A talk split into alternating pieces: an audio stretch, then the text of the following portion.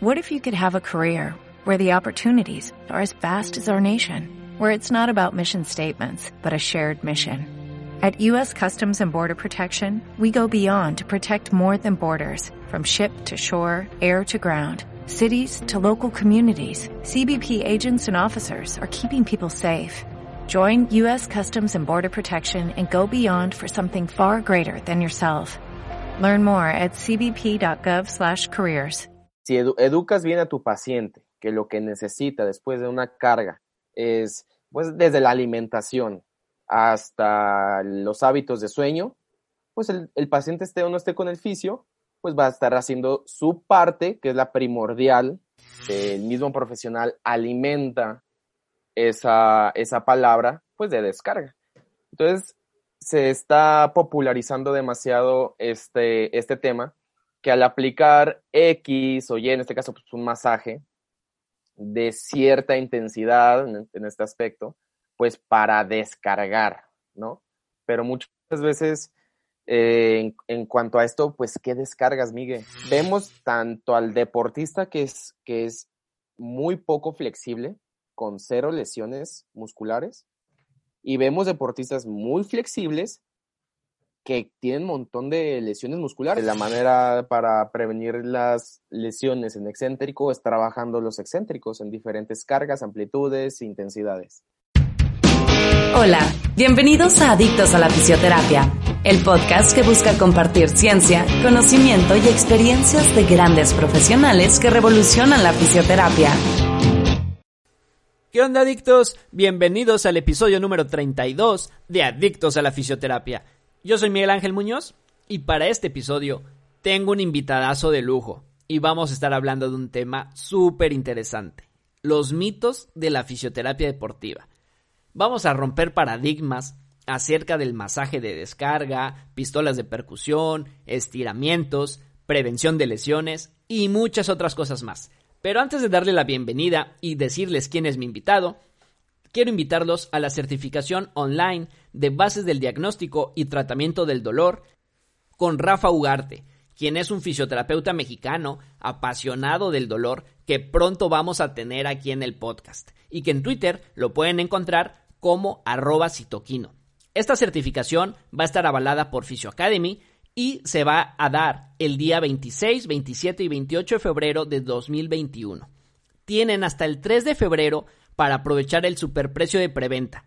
Pero si estás escuchando el episodio días después y todavía la fecha no llega, puedes inscribirte a un precio súper especial. Solamente tienes que escribir a la cuenta de Instagram que es arroba o a mi cuenta personal que es arroba migue-fisio para que te mandemos toda la información. Y bueno, sin más preámbulos, quiero darle la bienvenida a este gran colega, amigo y gran profesional, muy conocido en redes sociales. Su hermano ya estuvo aquí en el podcast. Y bueno, desde Guadalajara tenemos a Ángel Montoya. Bienvenido Ángel, gracias por aceptar la invitación y ya eres un adicto más. Hola, ¿qué tal? Muchas gracias. Pues más que nada, eh, un honor que me hayas invitado, compartir un poquito de, de todo este, este tema que me apasiona bastante. Yo creo que a ti también y por eso estamos pues interesados en este, en este tema tan, tan bonito, ¿no? Que nos encanta de, de la fisio deportiva. Yo creo que también a todos los escuchas que pues por algo, ¿no? También les interesa bastante toda esta, toda esta área. Sin duda, Ángel, que ya era ahí una plática que teníamos pendiente, pero que no habíamos podido concretar por eso de cuestiones de tiempo, pero mira, por fin ya te tenemos y ya sí. un adicto más a, a, la fisioterapia. Pues mira, vamos a darle. Eh, antes que nada, para la gente, todos los colegas que nos escuchen y no te conozcan todavía, ¿quién es Ángel Montoya? ¿Dónde estudiaste y qué estás haciendo actualmente? Mira, este, pues Ángel Montoya, bueno, voy a hablar este, en, tercera en tercera persona. Es un fisioterapeuta que es muy apasionado al ámbito deportivo. Yo estudié en la Universidad del, del Valle de México, la licenciatura, específicamente en el campus Zapopan, acá en Zapopan, en Jalisco. Y actualmente me desempeño como fisioterapeuta eh, deportivo en lo privado viendo diferentes ramas, inclusive pues eh, hay diferentes disciplinas, más en el, pues, en el fútbol, eh, con jugadores profesionales eh, que van este, ya extra club o con otras, otras disciplinas deportivas. Perfecto, Ángel. Pues vamos entrando al, al tema. El tema del episodio de, de, esta vez es sobre los mitos de la fisioterapia deportiva, que son demasiados, pero vamos a tocar algunos que nos parecieron los más importantes cuando lo, lo hablábamos. Uno de ellos, y el primero, es sobre el, el, tema de los masajes de descarga, esos famosos masajes de descarga que mm, se relacionan mucho con la fisioterapia deportiva principalmente, eh, tanto a nivel profesional como amateur. ¿Tú qué piensas acerca de esto? Híjoles, es todo un tema. Es todo un tema porque eh, así como hay demasiada información, hay demasiada desinformación respecto a este tema. Porque, pues más que nada, eh, creo que yo tengo un conflicto con el tema de la palabra descarga, porque en realidad se asocia a que un músculo, en este caso, pues el deportista, que se lleva una exigencia, pues se sobrecarga, ¿no? Sobreentiende que está sobrecargado por X o Y razón. Entonces, ¿qué hay, qué hay que hacer? ¿Cómo hay que contrarrestar esa descarga? Teóricamente, y, y muchos deportistas, pues van con un profesional de la salud, del cual este, el mismo profesional alimenta esa, esa palabra, pues de descarga. Entonces, se está popularizando demasiado este, este tema, que al aplicar X o Y, en este caso pues un masaje de cierta intensidad en, este aspecto, pues para descargar, ¿no? Pero muchas veces eh, en, en, cuanto a esto, pues ¿qué descargas, Miguel? O sea, sí es algo totalmente perceptivo, pero pues no es lamentablemente medible en cuanto a la práctica diaria, práctica clínica basada en evidencia de la descarga. Es totalmente, en este punto, pues perceptivo del paciente. Porque en este caso, pues tú también estás confiando en el paciente de lo que te está diciendo, de que, ¿sabes qué? Pues me estoy descargando y tú confías en él. Pero no hay manera medible de que realmente esté sucediendo. Entonces muchos toman la descarga como que realmente sucedió cuando pues es algo que el paciente es perceptivo. Entonces, es algo que nos enfrentamos, que les, les meten al deportista que necesita, la necesidad de una descarga. ¿Para qué? Descargar para prevenir lesiones. Entonces, uff, hablar también eso de la prevención de lesiones va de la mano con pues el exceso de la carga pero pues todo el mundo sabe que para llegar al grado de lesión son de diferentes aspectos, que uno, yo lo veo, se ve de la manera o porque llega la lesión por algún déficit de algo o por un exceso de, de algo también, ¿no? Puede ser la combinación de, de, ambas cosas. Pero a mi punto de vista, eh, es incluso ya metido, muy, muy, muy metido, el deportista te lo pide. Entonces, a la hora que te lo pide y se lo llegas a negar y cosas así, entonces puede influir demasiado esa toma de decisión en aspectos emocionales del paciente que sí puede desencadenar inclusive pues una lesión, porque recordemos que pues, la lesión eh, viene de muchos factores, desde lo emocional hasta lo las el deportista también debe de saber, debe de entender en qué consiste esto, se le debe de aclarar. Entonces, todos, todos muchas veces en algún momento, pues hemos utilizado estas, a lo mejor estas técnicas, pero no hacérselas, creo que el punto de vista eh, de, de, este lado, pues del, del área de la, de la, fisioterapia, no es darle como la necesidad de que tiene que hacerlo. Y si no, y si no, lo, y si no lo hace, le va a pasar algo. Entonces, todo mundo a lo mejor ha llegado a tener ese tipo de masajes. Yo los he tenido en mi, en mi experiencia, se sienten bastante bien, sí cambia la percepción en cuanto a, a, la, tensión, pero para llegar a, generar pues, tensiones musculares, pues existen también otros estudios y maneras a lo mejor de, pues, de sacarlas, ¿no?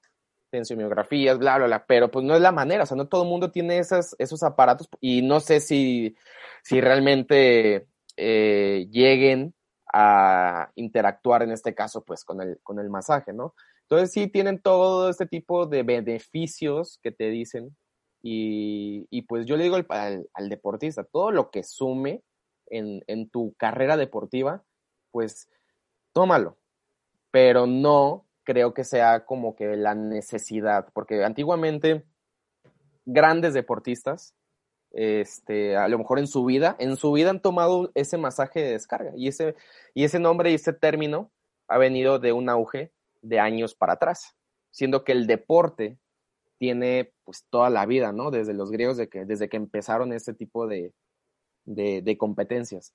Pero pues los, los factores que hay detrás de todo este tipo de, este tipo de, terapias de masaje, de descarga, porque eh, me he topado con deportistas de alto rendimiento que, que dicen, no, es que tengo que hacer mi masaje de descarga porque si no luego me voy a lesionar y tú no sabes dar un masaje de descarga, es que lo, yo, lo, yo lo siento eh, muy, eh, muy débil y quiero que me lo den más fuerte, quiero que sangre, o sea, quiero que, que sienten que, que llegar a un grado de, de lastimar el tejido es una descarga cuando en realidad no, es totalmente perceptivo. No sé tu punto de vista o, o cómo lo perciban en, en, en, esa área, vamos. Sí, yo estoy de acuerdo contigo en esa parte, ¿no? Partiendo desde el nombre, que puede haber músculos eh, más adoloridos o menos adoloridos, pero vaya, para descargas, pues solamente eh, nuestro celular, ¿no? Sí. Eh, de acuerdo contigo en esa parte, no es imprescindible, mucho menos ese masaje de una vez al mes, dos veces al, me al mes no, no es imprescindible, no pasa nada. Hay que, que saber que no causa ningún efecto preventivo el, el masaje, como, como, bien lo sabemos. Y mm, el músculo sí se carga, más no, ¿cómo lo podemos descargar sin que sea con un masaje? Pues fácil, ¿no? Yo creo que es bajando nuestras variables del, del, entrenamiento, del ejercicio terapéutico en nuestro caso, que sería tanto la, la frecuencia, el volumen, la intensidad. Entonces, yo sí creo que, que, como oficios debemos ayudar en esa parte, aconsejar y sobre todo educar, ¿no? Que es algo que, que tú, tanto tú como tu hermano lo tienen muy presente en su clínica y, como, y es una de las maneras en las que llegan a trabajar, ¿no? Educando, dando las herramientas necesarias para que el paciente pueda llegar a sus objetivos. Sí, claro, porque llegan pacientes y ya sabes, ¿no? Este, me dijeron vía internet, necesito un masaje de descarga. Yeah, entonces uno como profesional de nuestra parte lo tiene que educar. Y digo, mira, chavo, este, la verdad, esto es totalmente eh, transitorio y en lo que te doy el masaje, no, o sea, no le vas a negar un servicio, pero tienes que educarlo porque el paciente te lo pide. Y, y muchas veces se relaciona esto con una cábala, ¿no? Entonces, pues hay, hay deportistas que realizan una cábala que tienen cero evidencia que hacen y, y dicen, es que eso me hace ganar es que eso me hace prevenir una lesión, esa cábala, ¿no? O sea, ese masaje, ese masaje antes de la competición me hace sentir al tiro. Pero pues es, es lo que te digo, si tú le quitas esa inercia al, al deportista, muchas veces se lo, y le va mal, se lo va a adjudicar, es que no me, no me hice mi masaje de descarga o me lesioné y fue porque no lo hice y me dijo el fisio que no lo hiciera y por eso me lesioné, siendo que tiene que, son miles de factores por los cuales llega una lesión. Entonces, a mi punto de vista, eh, desde mi trinchera, es educar tanto al paciente y a otros fisios, que no, que no se debe vender, porque muchas veces, no por darle ese tipo de manipulaciones a, o de masajes a los deportistas, es fisioterapia deportiva. Recordemos que es la fisioterapia deportiva, entonces es llevar a tu, a, todo lo que implica detrás de, de, de, de, estar con un atleta, ¿no? Sí, de acuerdo, de acuerdo contigo en esa, en esa parte, ¿no? Igual en, en mi caso, eh, como bien mencionas, ¿no? Desde mi trinchera, desde mi lado también, con los jugadores y, y demás, pues, y lo he contado, de hecho, ahí en algunos lados, ¿no? Ha sido un proceso de educación ahí con, con, los jugadores. Yo cuando llego eran dependientes la mayoría de, de estos tipos de masajes. Y bueno, a, al día de hoy eh, hemos cambiado y los hemos educado de manera de que prefieran otras alternativas para la recuperación, que un masaje. Y han tenido buenos beneficios y bueno, hay que también tener en cuenta que tampoco mm, lo vamos a, satanizar, ¿no? Porque, bien, un masaje de, descarga, como, como, bien le llaman, que no estoy de acuerdo con el nombre, pero un masaje como tal, eh, sí te ayuda a reducir esas sensaciones de dolor muscular tardío. Sí, sí, claro. Pero sí es importante pues dejar esa semillita en el deportista, porque al final de cuentas, pues recordemos que pues, los deportistas, este, en este caso en el ámbito del fútbol, van de club en club y van de fisio en fisio. Entonces, pues si educas bien a tu paciente, que lo que necesita después de una carga es, pues desde la alimentación hasta los hábitos de sueño, pues el, paciente esté o no esté con el fisio, pues va a estar haciendo su parte, que es la primordial para evitar ese tipo de, cosas. Entonces, sí es, sí es importante hacerle hincapié, hincapié al deportista. Entonces, eh, eh, el fisioterapeuta eh, en, el, en, el, ámbito multidisciplinario, tengo entendido también que pues en los clubs está el fisio y también están los masajistas. Entonces, los masajistas son los que pues, realizan ese tipo de, pues de, técnicas, tratamientos, pero pues es, es, en conjunto, o sea, al final de cuentas, por eso están los masajistas y están los fisios. Así es, totalmente de acuerdo contigo en, esa parte. Ya que estamos en este tema de, los masajes, que ahora últimamente se ha puesto de moda y ha tenido su cierto auge, el tema de las pistolas de masaje. ¿Qué piensas acerca de, ello? ¿Buenas o malas o, o qué, qué nos puedes decir? Mira, eh, es innovador, no te lo voy a negar. O sea, yo cuando estaba estudiando, por allá del 2010, pues no se veían ese tipo de, cosas, ¿no? Entonces, este, tampoco estoy tan a favor, pero es lo mismo. O sea, vamos a lo mismo, vamos a educar. Es, se puso de moda las pistolas, pero pues cuando vas a, inclusive el, pues el tianguis, tú ves otro, otro tipo de artefactos para dar masaje. Y son muy parecidos, que son percutores, pero son chinos y siempre ha habido. Pero ahora que le meten cierta intensidad, que le lo ponen de manera ergonómica para que el fisio lo utilice, eh, hacen que el deportista lo compre. Entonces, pues es lo mismo, ¿no? no una, una pistola en, este, en este caso que te esté dando de percusión en cierto grupo muscular, pues como todo, se siente bastante bien, y, y, pues nada más, o sea, hasta ahí. Y detrás de eso también hay estudios. Y lo digo yo, hay estudios, estudios, estudios que pues refieren que pues, tampoco es una herramienta que tengas que, híjole, no tengo mi pistola, este, hago oficio deportiva y, híjole, soy un mal fisioterapeuta porque pues no tengo ese equipo, ¿no? Y todos los, y todos los clubes lo están realizando, o vi a tal deportista que la tiene, pero pues el deportista lo que le digan, lo va a hacer, lo va a comprar. Entonces, eh, si le gusta ponerse su pistola mientras ve la tele, pues también que lo haga, pero que sepa que eso no va a hacer que este, va a disminuir tal cual cuando se fue acumulando la carga con su entrenamiento, pretemporada, lo que sea. Entonces, en este caso, no sé tú qué, qué, opinas, o sea, tú lo llegas a utilizar. De hecho, eh, hay hay personas que llevan su pistolita y me dicen, oye, ¿cuál me compro? ¿Cuál me recomiendas? Pues yo para, para en ese caso digo, mira, va, a ser un gasto que a lo mejor es por la calentura de comprarlo. Porque pues en realidad te digo, es, es algo pues, nuevo que se ha estado viendo y dando que pues no tiene tanta evidencia, ¿no? Así es. Sí, yo igual opino como tú, ¿no? En esa parte de que si hace 10 años hubieran existido, seguramente hubiera comprado alguna. Ahora, sí, nosotros la llegamos a, utilizar, pero más como un placebo, como bien mencionas. Hay que tener claro que, no es tampoco ni, tan bueno ni tan malo, ¿no? Simplemente hay que poner una balanza y, y analizar, ¿no? Ese costo-beneficio que puedo obtener al mismo costo y probablemente pueda tener otras herramientas que me ayuden mejor.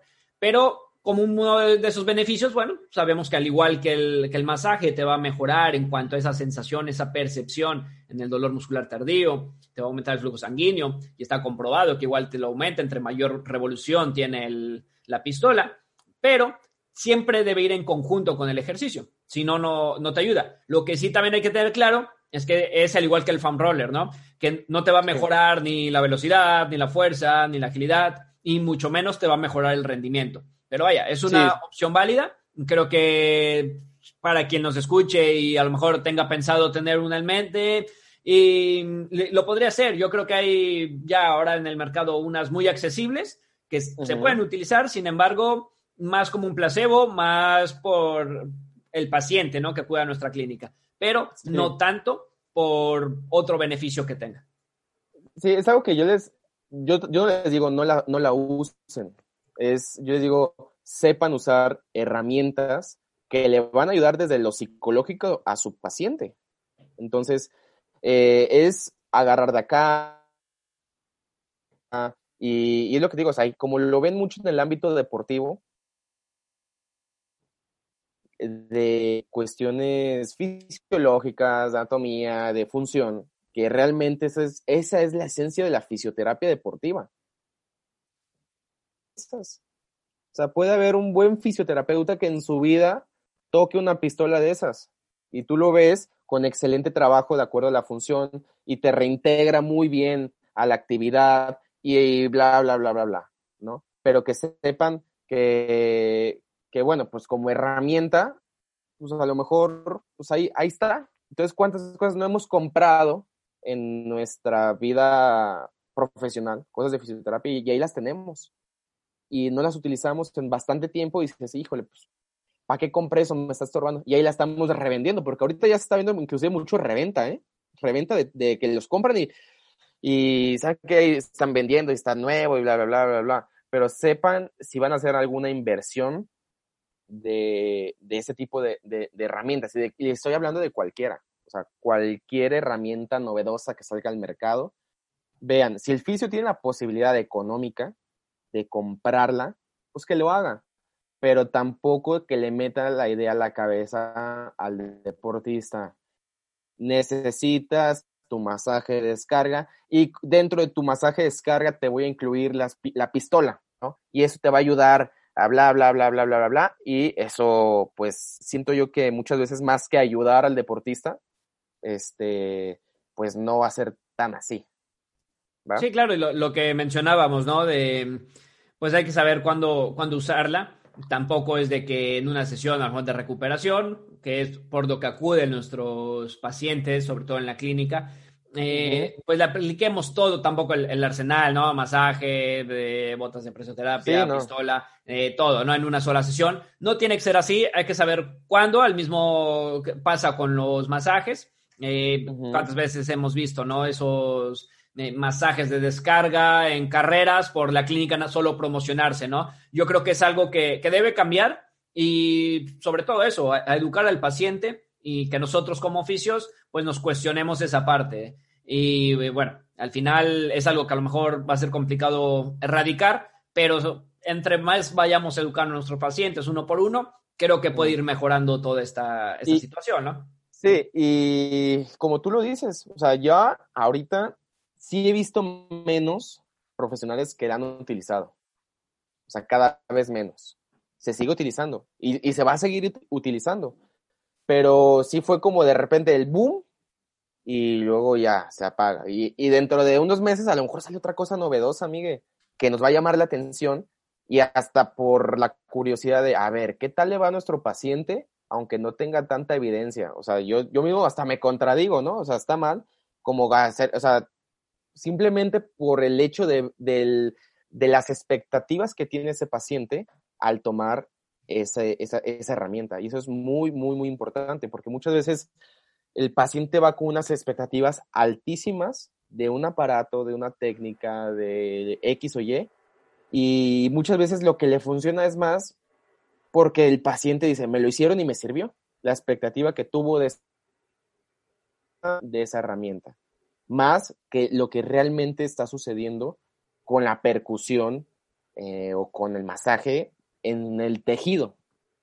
Entonces ahí son diferentes factores. Entonces, haz de cuenta, yo siempre pongo este ejemplo. Van a los, eh, un, deportista que hace Juegos Olímpicos, levantamiento altero, movimiento de levantar la barra por encima de la cabeza, ¿no? Hacer clean and jerk y levantar todo el peso que pueden por encima de la cabeza. Son unos intentos. Entonces, en el primer intento, pues hemos visto muchas veces los levantadores de, de alterofilia que lo fallan, ¿no? ¿Y por qué lo fallan? Entra un papel fundamental en la concentración, porque este deportista ya entrenó todo su macrociclo, sus mesociclos, microciclos, todo para llegar a, levantar esa fuerza. En, o sea, ya, ya lo que, su máximo potencial, eh, su pico de fuerza de ese paciente que adquirió en, en esos entrenamientos ya los tiene. Entonces, hay pacientes que simplemente por la concentración, la barra les pesa, o sea, no pueden ni levantarla. En el primer intento fallido, ¿no?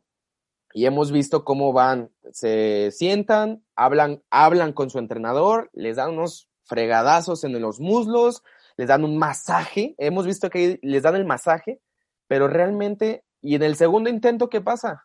Lo levantan, el mismo peso.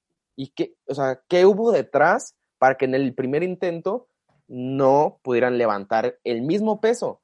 Eh, pues ya juega el factor de, cuestiones emocionales, de la adrenalina, que sí puedo y que lo levanta, ¿no? El coraje, juega ese papel también fundamental.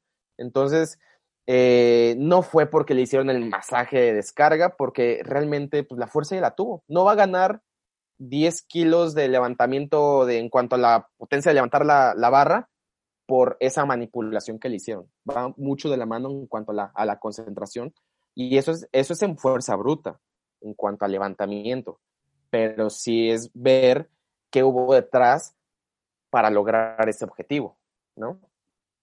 Así es, sí, totalmente de acuerdo contigo en, en esa parte. Vamos a, con el tercer mito que hay en la fisioterapia deportiva, que también es un tema muy controvertido de los que más se suelen hacer y yo creo que es uno de los más difíciles en poder educar a nuestros pacientes, que es el tema de los estiramientos, sobre todo enfocados para prevenir lesiones, ¿no? Pero cuántas veces hemos escuchado que debes estirar para prevenir una lesión o como una manera de calentamiento. Entonces, ¿qué nos puedes decir acerca de esto? Pues mira, en sí, el, o sea, ya cuando eres deportista, por un hecho desde que empiezan la carrera de, profesional deportista amateur, pues les meten bien en claro, estiras si no te vas a lastimar, o te lastimaste porque no, no estiraste. Al final de cuentas, la cuestión del, estiramiento es adaptable y se, y se entrena. Entonces, también hay estudios, habla, uff, eh, hay por doquier, ¿no? Donde dice, si previene, y hay otros que dicen, no previene. Pero es lo mismo, o sea, yo no, yo no satanizo el, estiramiento, pero también es de qué manera les meten la idea al jugador para llegar a lastimarse.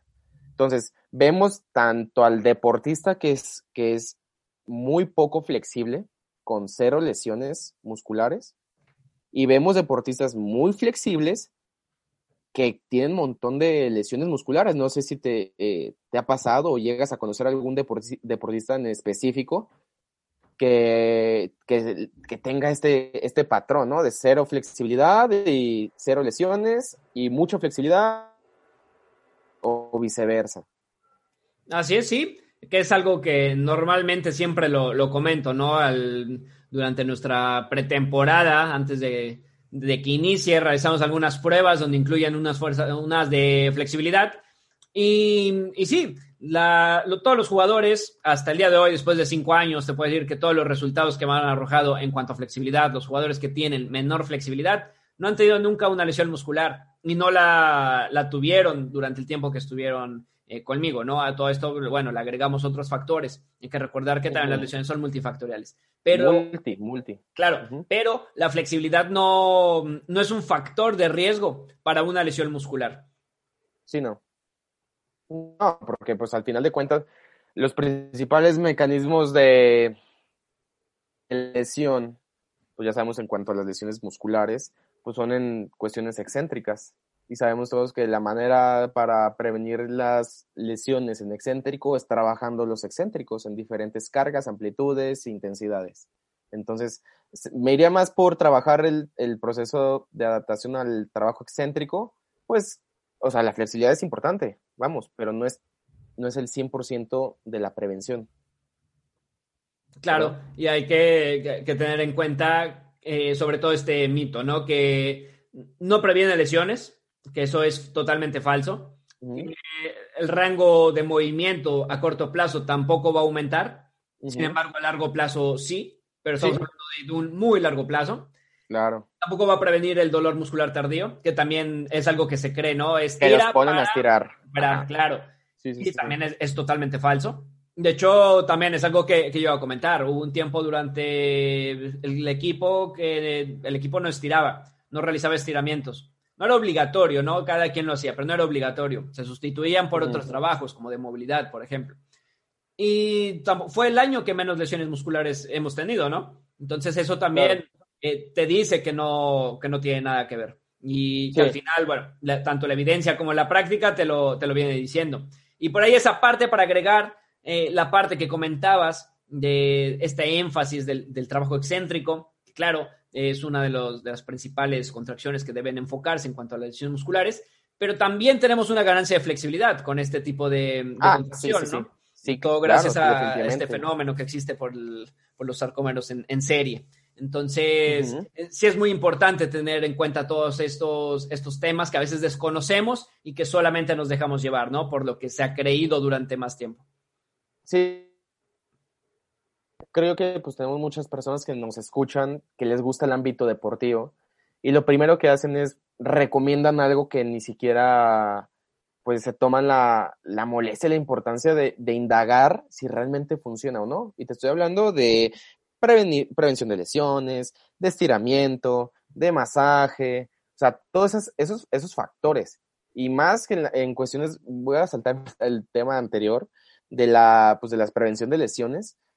O sea, como hay un montón de lesiones, por más flexible, por más fuerte que seas, por más hábil inclusive, por esa destreza que tiene de cada deportista, pues que si le llega en una mala jugada, pues se te va a lesionar, se te va a romper el, se te va a romper ese paciente, la mala caída, o sea, este tipo de, de factores que no están a nuestro alcance. Y nadie les dice eso, nadie, como dicen. Pero, o sea, sí, sí, sí es algo que, este, juega, un, o sea, ya sabes, ¿no? El choque de cabeza, el que se te, se te barrió, se te atoró, así. Entonces, eh, son lesiones y entran dentro del campo, pues del ámbito. Oye, pues se te lesionó, se te hizo la pretemporada bien, cero lesiones, te estiró, te, inclusive te durmió bien, descansó, no se va de fiesta, no se va de parranda y se te lesionó, se te rompió el cruzado, ¿no? Pero pues también ve de qué manera, ve cómo le llegó el otro jugador, o sea, con el pie anclado y a quebrarlo, literal. Entonces, no, ¿de quién fue culpa? O sea, dentro de todo este tipo de, de, de cuestiones de prevención de lesiones, muy pocas veces se le mete énfasis a la situación del juego que a lo que el paciente intrínsecamente, se lesiona. O sea, cuando se lesiona solito, ahí sí ya dices, bueno, ¿qué está pasando? ¿Por qué se me lesionó? Pero el factor de juego también es, es altísimo. Hay estadísticas de que eh, muchísimos pacientes se te lesionan en el festejo del gol, ¿no? Y tú lo has visto. Y se escuchó mucho de que tantas, no tengo los datos, pero dice, tantas este, lesiones fueron festejando el gol. ¿Y qué, hacen festejando el gol? De dando maromas, dando cosas que realmente pues, no solían hacer. ¿No? Es, es muy curioso todas esas cuestiones que pasan dentro de la, de la prevención de lesiones. O, o ya sabes, ¿no? Que está, que están, hemos visto también que están levantando algún, algo muy pesado en el, gimnasio o, o, en cuestiones de, de alterofilia, lo que sea, y se les rompe la barra Ahí fue problema de quién. Y sea un, un, golpe, una contusión o lo que sea. Pero sí, sí es todo un tema que sí hay que educar tanto pues el fisioterapeuta como al deportista. Es el trabajo en conjunto. Y no todo, y no todo esto es del fisio. O sea, todo esto viene desde arriba, desde arriba, desde arriba, desde entrenadores, desde cuerpo técnico, todo. todo, todo, y cuestiones hasta familiares, ¿no? Que pues, también influyen bastante en esos aspectos. Claro, y ya que tocas este tema de la prevención de lesiones, que es otro de los mitos que existen en la, en la todos estos, esta prevención de lesiones que no se sabe, ¿no? Si a quién le corresponde, hablando de, de algún equipo deportivo, llámese amateur o, o, profesional, pero en el que hay más gente, que a quién le corresponde, al preparador físico o al fisio, ¿no? Donde ambos tienen que, que compaginar los conocimientos para poder tener los resultados. Pero como bien lo mencionas, siempre hay situaciones eh, por mecanismos directos, las cuales no podemos hacer nada, sin embargo, los mecanismos indirectos es donde tenemos nuestro mayor actuar, ¿no? Sin embargo, este tema de la prevención de lesiones, igual siempre lo, he comentado, no es lo, o al menos para mí, no es lo ideal el, término, ¿no? Sería más bien lo que nos encargamos nosotros es, es, disminuir el riesgo de la lesión, no tanto prevenir las lesiones como Totalmente de acuerdo. No se puede prevenir, no puedes prevenir el clima, cuando hay factores que se lesionan por, por clima, factores de deshidratación, factores, o sea, bastantes. Claro, y como bien lo, lo mencionábamos, ¿no? Son eh, por cuestiones multifactoriales, llámese factores externos, eh, internos, y es de parte de un trabajo multidisciplinario, ¿no? También hay que mencionar que la parte de esos ejercicios, ¿no? Que se ponen de moda, esos ejercicios panacea, ¿no? Que sale un paper y todos hacer ese, ejercicio, ¿no? Uno de ellos, por mencionar alguno, el ejercicio nórdico. Entonces, tener en cuenta también saber cuándo integrarlo, cómo y por qué. Sí, definitivamente. Hay un montón de, ejercicios, les ponen nombre y apellido al ejercicio cuando realmente es una capacidad de función del cuerpo, ¿no? Entonces, hay mil maneras de llegar a una por así decirlo, por poner un ejemplo burdo, de llevar a, una, a un trabajo excéntrico de, de rodilla, ¿no? De isquiotibiales, perdón. Entonces, pues, pues el nórdico, pues sí es muy popularizado, porque hay bastantes estudios acerca de esto, pero al final de cuentas, ¿qué detrás de un nórdico? Hay contracción excéntrica. Entonces, pues hay miles de maneras de trabajar también el, de hacer los ejercicios con diferentes variables y, en excéntrico. Dijeras tú, bueno, pues mi, deportista se lastimó de estar hincado, hizo un nórdico y se lastimó, bueno, pues trabaja ese movimiento para adaptarlo a él. Entonces, es trabajar con diferentes herramientas, diferentes rangos, con diferentes variables. O sea, la palabra que creo yo que es ideal es, es la cantidad de variables que tiene el movimiento en el, en el cuerpo. ¿No, Miguel? Claro, retomando este tema del, del, nórdico, ¿no? Que en algún momento fue el, el boom, eh, ese ejercicio que todo el mundo hacía para la prevención de, de isquios. Pero bueno, eh, algo que nadie o pocos notaban era que esos artículos que te mencionaban y que tenían una buena mm, calidad de, evidencia, pero bueno, al final era comparado el ejercicio nórdico con nada, ¿no? O contra nada, contra un grupo control, nada más que no hacía el ejercicio. Sin embargo, cuando se fue aplicando y mm, comparando con otro tipo de ejercicios dominantes de cadera, podrían eh, ver diferentes resultados donde el nórdico dejaba de ser de ahí la, panacea, ¿no? No estamos diciendo que no sirva, sí sirve, pero hay que saber cuándo emplearlo, ¿no? Tratar de... Hay que saber. Claro, tratar de ahí de, saber cuándo va un ejercicio dominante de cadera, cuándo uno dominante de, rodilla, ¿no? Que es lo, principal. Pero mm, como bien mencionabas, esta parte de la, de la, prevención, pues no es de una sola persona. Y, y bueno, es imposible prevenir como tal las lesiones, pero sí podemos disminuir esos riesgos de, lesión. Sí, claro, totalmente, totalmente de acuerdo, Miguel. Y vamos con el siguiente punto, ¿no? De, estos mitos, que es el tema de acelerar lesiones, acelerar los procesos de, rehabilitación. Normalmente se relaciona esto, ¿no? Fisiodeportiva igual acelerar procesos de, biológicos de la lesión, tratar de sacar al deportista lo más rápido posible. Eh, pero bueno, ¿tú qué piensas acerca de, este tema? Híjole, me encanta este tema porque al ser alguien que trabaja con deportistas, tenemos que saltarnos procesos biológicos. Es algo que no, más bien, me gusta y no me gusta. Porque hazle como quieras, tiene que salir adelante para tal fecha. Es lo, es lo injusto de la fisioterapia deportiva, que, que muchas veces te obligan a realizar algo que no está en tus manos, no depende de ti, e inclusive tienes que dar resultados de eso. Entonces, híjole, juega un factor muy grande, en este caso, de la estadística, de que si tú regresas o, no hay manera, a mi punto de vista, y pues, por más, por más, no voy a hablar de técnicas, métodos, herramientas, medios físicos, por más que le metas, el cuerpo tiene su proceso.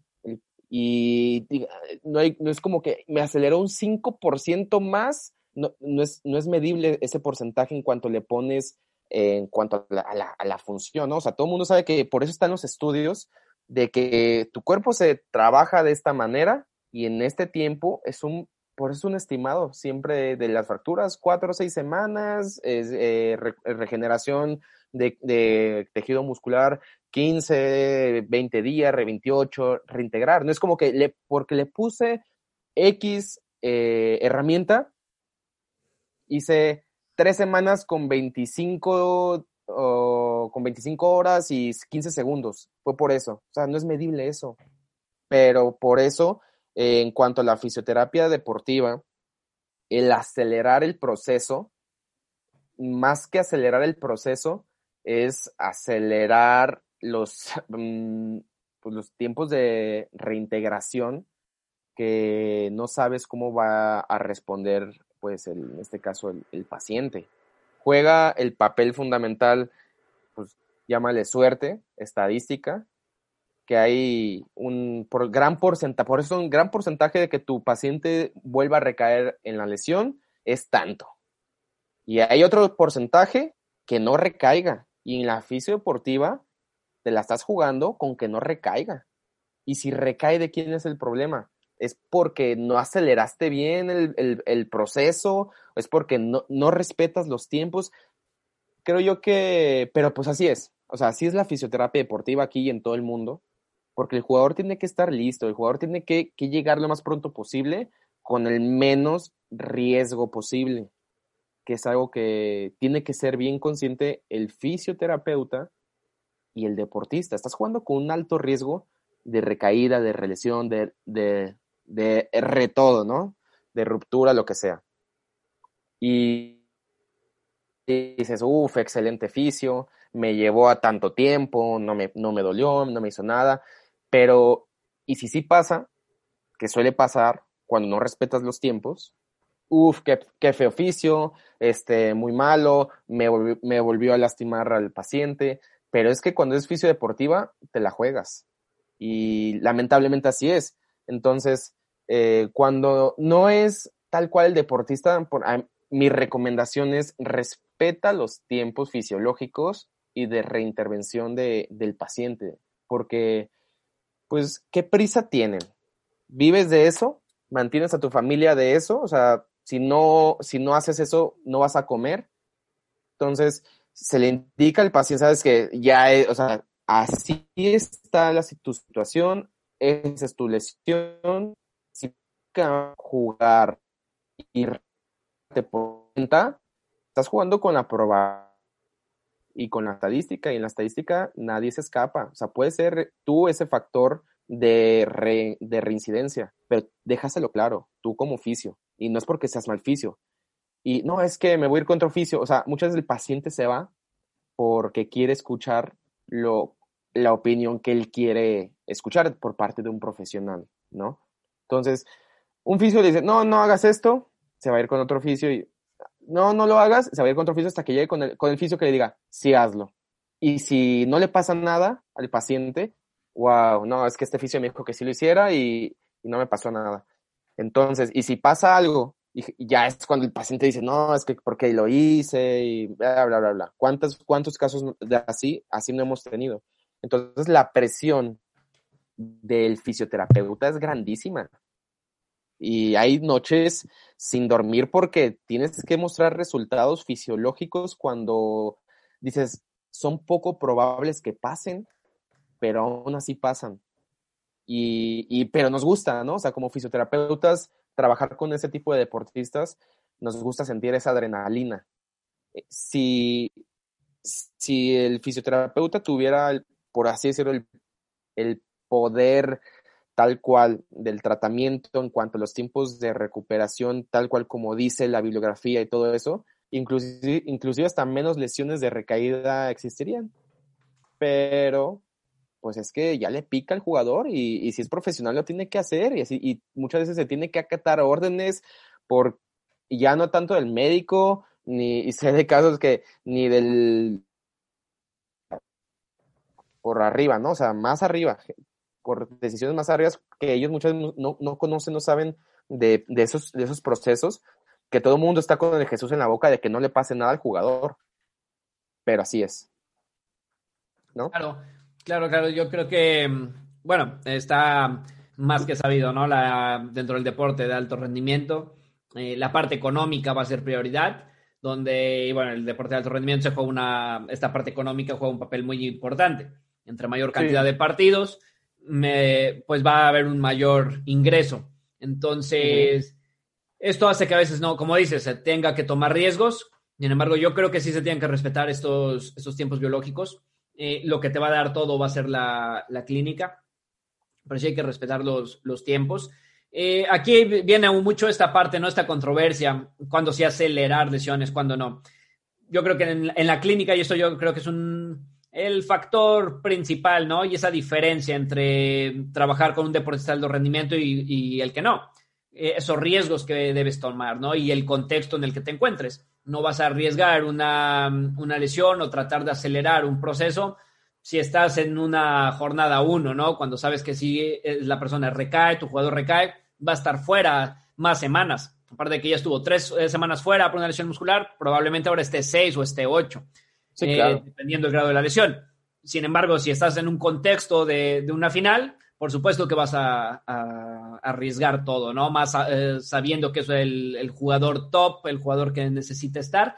Ahí yo creo que sí es válido arriesgar en la fisioterapia deportiva de alto rendimiento, ¿no? Eh, cuando ves un paciente en clínica, yo creo que lo, siempre va a ser lo mejor esperar, sea el contexto que sea, respetar estos tiempos y sobre todo recordar, ¿no? El que el que se recupera es el paciente, eso que decías, no hay que colgarnos medallas que no nos corresponden por quedar bien con nuestros pacientes, por subir nuestra foto en, redes o ser, tratar de ser reconocidos en el medio, pues no viene siendo así, ¿no? Al final, hablando de una lesión muscular, por ejemplo, el que se va a recuperar solo va a ser nuestro deportista. Tenga terapia o no tenga terapia. Ya de ahí serán objetivos diferentes.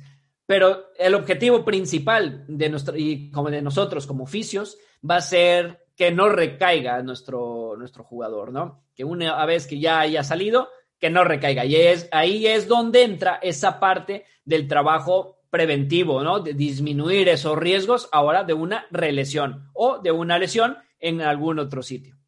Sí, sí, sí, totalmente, totalmente de acuerdo, Miguel. Y, y sí es algo que que quien se quiere dedicar a esto debe de entender que prácticamente está jugando con fuego. O sea, cuando juegan, cuando están con deportistas, porque son muy exigentes y por más que les digas que no, porque en tal lado dice y bla, bla, bla, bla, o sea, hazle como quieras, pero tiene que estar bien, ¿no? Por eso, por Y razón. O también está la otra parte de que, pues, o sea, jueguele, estás en la final, eh, ahí si quieres, rómpete lo que sea, pero pues tampoco es de dar ese tipo de, indicaciones, ¿no? O sea, hay, incluso hay personas que sea tu jugador top y pues muchas no los arriesgan, porque realmente, este, va a salir más caro, por decirlo, el, caldo que las albóndigas.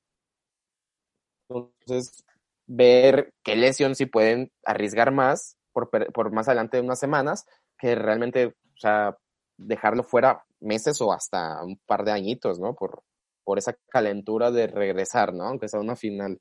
Pero ahora sí, ya el criterio, ¿quién lo toma? ¿El cuerpo técnico, el fisio, el preparador físico o quién? ¿O el jugador solito? No, debe ser una decisión multidisciplinaria, ¿no? Una decisión en la que se involucran todos, ¿no? Hasta el mismo jugador. Donde también su, opinión es la, más válida y, las sensaciones que él tenga va a ser lo más importante. Y lo que te decía, yo creo que la clínica es donde juega ahí un, papel importante. A veces no tanto los, ni los estudios de imagen, ni las pruebas que sabemos, ni los tiempos biológicos, ¿no? A veces la clínica va a ser más importante. Pero bueno, depende ya de otras características. Y pues ya vamos entrando a esta parte final, ¿no? De este episodio, Ángel. Normalmente les hago tres preguntas ya fuera del tema principal a todos los invitados. Entonces, la primera pregunta que te haría es, ¿cuál es ese libro de fisioterapia que recomendarías? Ese que es así imprescindible en tu vida y por qué. Mira, eh, el libro de Kirchner y Colby de ejercicio terapéutico es, algo que es muy básico. Eh, tiene, obviamente, será eh, cuestiones de actualizaciones, no sé en qué edición esté, pero es algo que es totalmente fundamental porque viene desde cuestiones anatómicas de fisioterapia, cuestiones más de eh, respetar esos procesos. Y al final de cuentas es un libro para el fisioterapeuta muy, eh, muy dirigible, muy amigable, seas, seas ya cuestión de egresado, egresado de, de años o esté recién, recién salido de la, de la universidad, recién egresado. Entonces, el libro de Kirchner y Colby, Ejercicio Terapéutico, es bueno, porque te, da aparte pues, muchas herramientas de todo, todas las lesiones, mano, cadera, o sea, todo. Al fin de cuentas es algo que yo totalmente todavía lo, consulto y viene el paciente y lo vuelvo a consultar y lo vuelvo a consultar y lo vuelvo a consultar porque siempre este, se sigue aprendiendo de ese, de ese libro. Es un gran tomo. Perfecto. Pues ahí está la recomendación. La segunda pregunta sería, ¿qué momento hasta el día de hoy ha marcado tu vida profesional? Mira, actualmente este, han sido varias. Han sido varias. Siempre ha sido eh, como en crecimiento. Yo creo que el, eh, la, la, primera y de las más satisfactorias que tuve fue cuando tenía como dos años de egresado, que me agarró un jugador de fútbol del Puebla y, y me agarró de su oficio personal.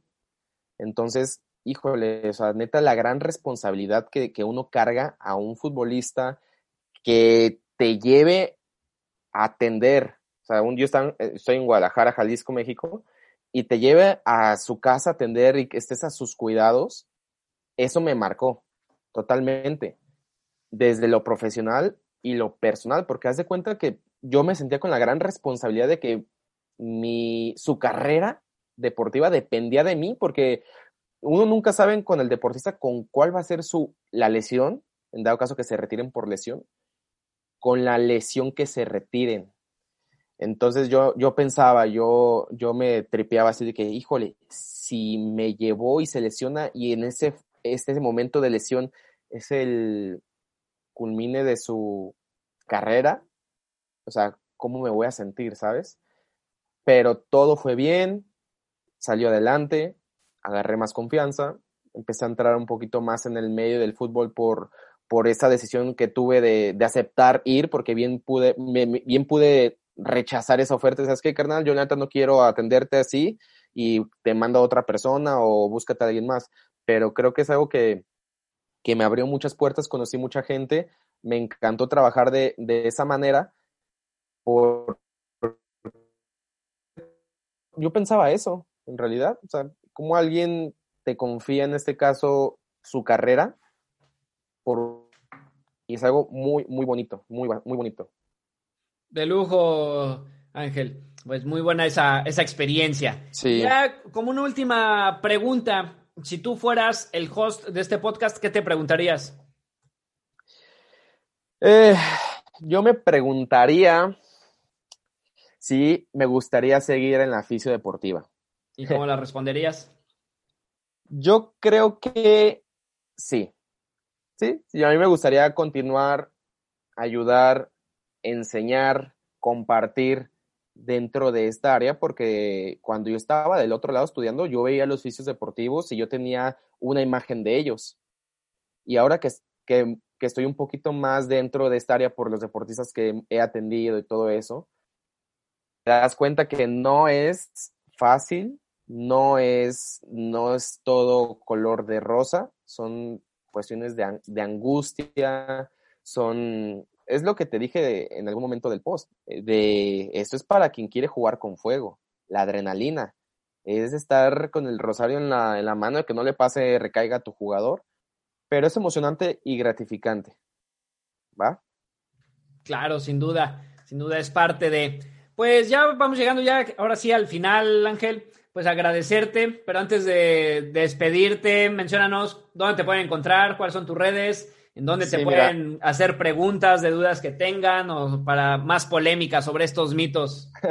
Sí, cualquier, cualquier cosa de acerca de este podcast, con mucho gusto pueden escribirme, podemos intercambiar opiniones y me pueden encontrar en Instagram como Montoya-FT.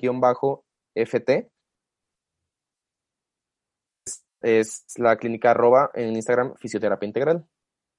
Ahí, si no les gustó algo del podcast, que me escriban y, y con gusto, con gusto ahí nos vemos. Perfecto, Ángel.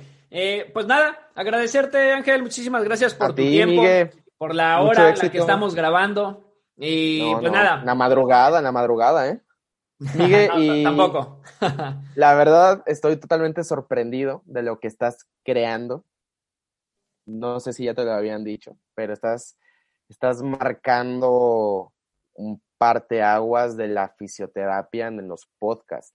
Sea, de verdad esa disciplina que tienes de, de este tipo de información, del, de, los, de, la, de los ponentes que han hablado contigo, de verdad me siento muy honrado de compartir un poquito con esto y agradecerte también porque esto pues suma a la, a la fisioterapia, ¿no? O sea, yo, tú, yo sé que tú tratas de sumar, tratas de, tratamos de marcar una época, una era en el que debemos de dignificar la fisioterapia de manera bien, ¿no? Entonces, en el medio sabemos que hay gente que trata de denigrar, que trata de hacer menos, pero nosotros estamos para, para hacer más y guiar de manera correcta a futuros colegas que nos escuchan, ¿no? O personas que como estamos cambiando esta idea. Y la verdad te quiero agradecer y felicitar por toda este, esta labor que estás haciendo y pues mucho éxito porque sé que este podcast está llegando, o sea, no nomás a México, está llegando a otros lados que sepan que en México hay buenos fisioterapeutas, que hay gente muy comprometida, que hay gente que, que no tiene miedo porque tiene ese valor de expresar cosas que le gustan, cosas que no, que no le gustan de la fisioterapia y pues un aplauso para el fisio Miguel. Que totalmente admiración, ¿eh? Desde, desde el primer momento, Miguel, ya tenemos bastante tiempo de conocernos. nos hemos visto varias veces, saludado y cada que vienes me siempre busco la manera de, de contactar